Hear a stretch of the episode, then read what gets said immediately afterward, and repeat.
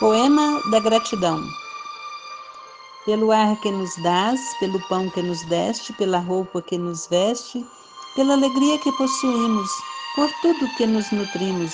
Muito obrigada pela beleza da paisagem, pelas aves que voam no céu, pelas tuas dádivas mil. Muito obrigada, Senhor, pelos olhos que temos, olhos que veem o céu, que veem a terra e o mar, que contemplam toda beleza olhos que se iluminam de amor ante o majestoso festival de cor da generosa natureza. E os que perderam a visão, deixe-me rogar por eles ao teu nobre coração. Eu sei que depois desta vida voltarão a ver com alegria incontida. Muito obrigada pelos ouvidos meus, pelos ouvidos que foram dados por Deus. Obrigado, Senhor, porque posso escutar o teu nome sublime e assim posso amar. Obrigado pelos ouvidos que registram a sinfonia da vida no trabalho, na dor, na lida. O gemido e o canto do vento nos galhos, as lágrimas doridas do mundo inteiro e a voz longínqua do can cancioneiro. E os que perderam a faculdade de escutar, deixe-me por eles rogar. Sei que em teu reino voltarão a sonhar. Obrigada, Senhor, pela minha voz mas também pela voz que ama, pela voz que ajuda, pela voz que socorre, pela voz que ensina, pela voz que ilumina e pela voz que fala de amor. Obrigada, Senhor. Recordo-me sofrendo daqueles que perderam o dom de falar e o teu nome não podem pronunciar. Os que vivem atormentados na afasia e não podem cantar nem de noite nem de dia. Eu suplico por eles, sabendo, porém, que mais tarde um dia no teu reino voltarão a falar. Obrigada, Senhor, por estas mãos que são minhas alavancas da ação, do progresso, da redenção.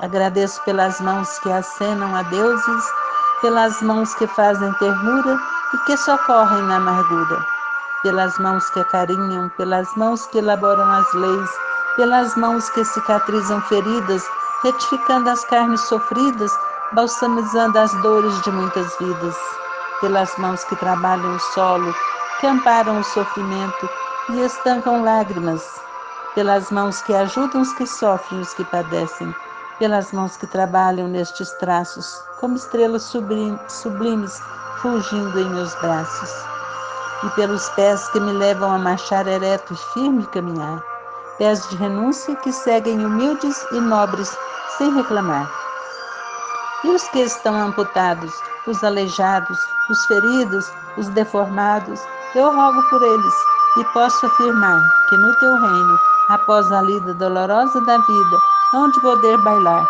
e em transportes sublimes outros braços afagar.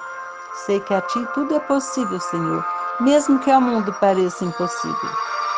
Obrigada, Senhor, pelo meu lar, o recanto de paz ou escola de amor a mansão da glória.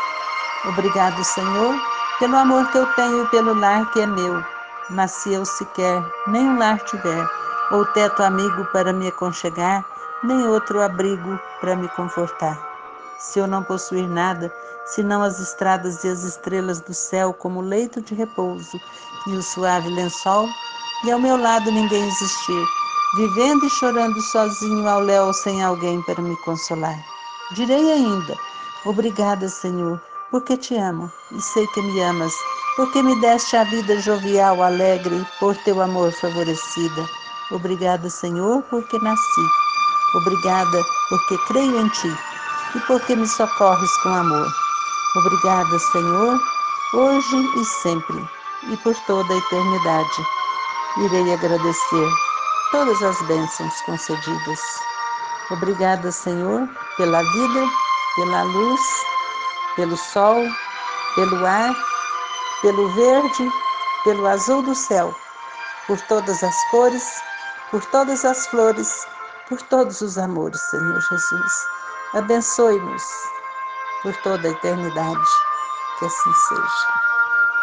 Sol de Esperança, de Valdo Franco.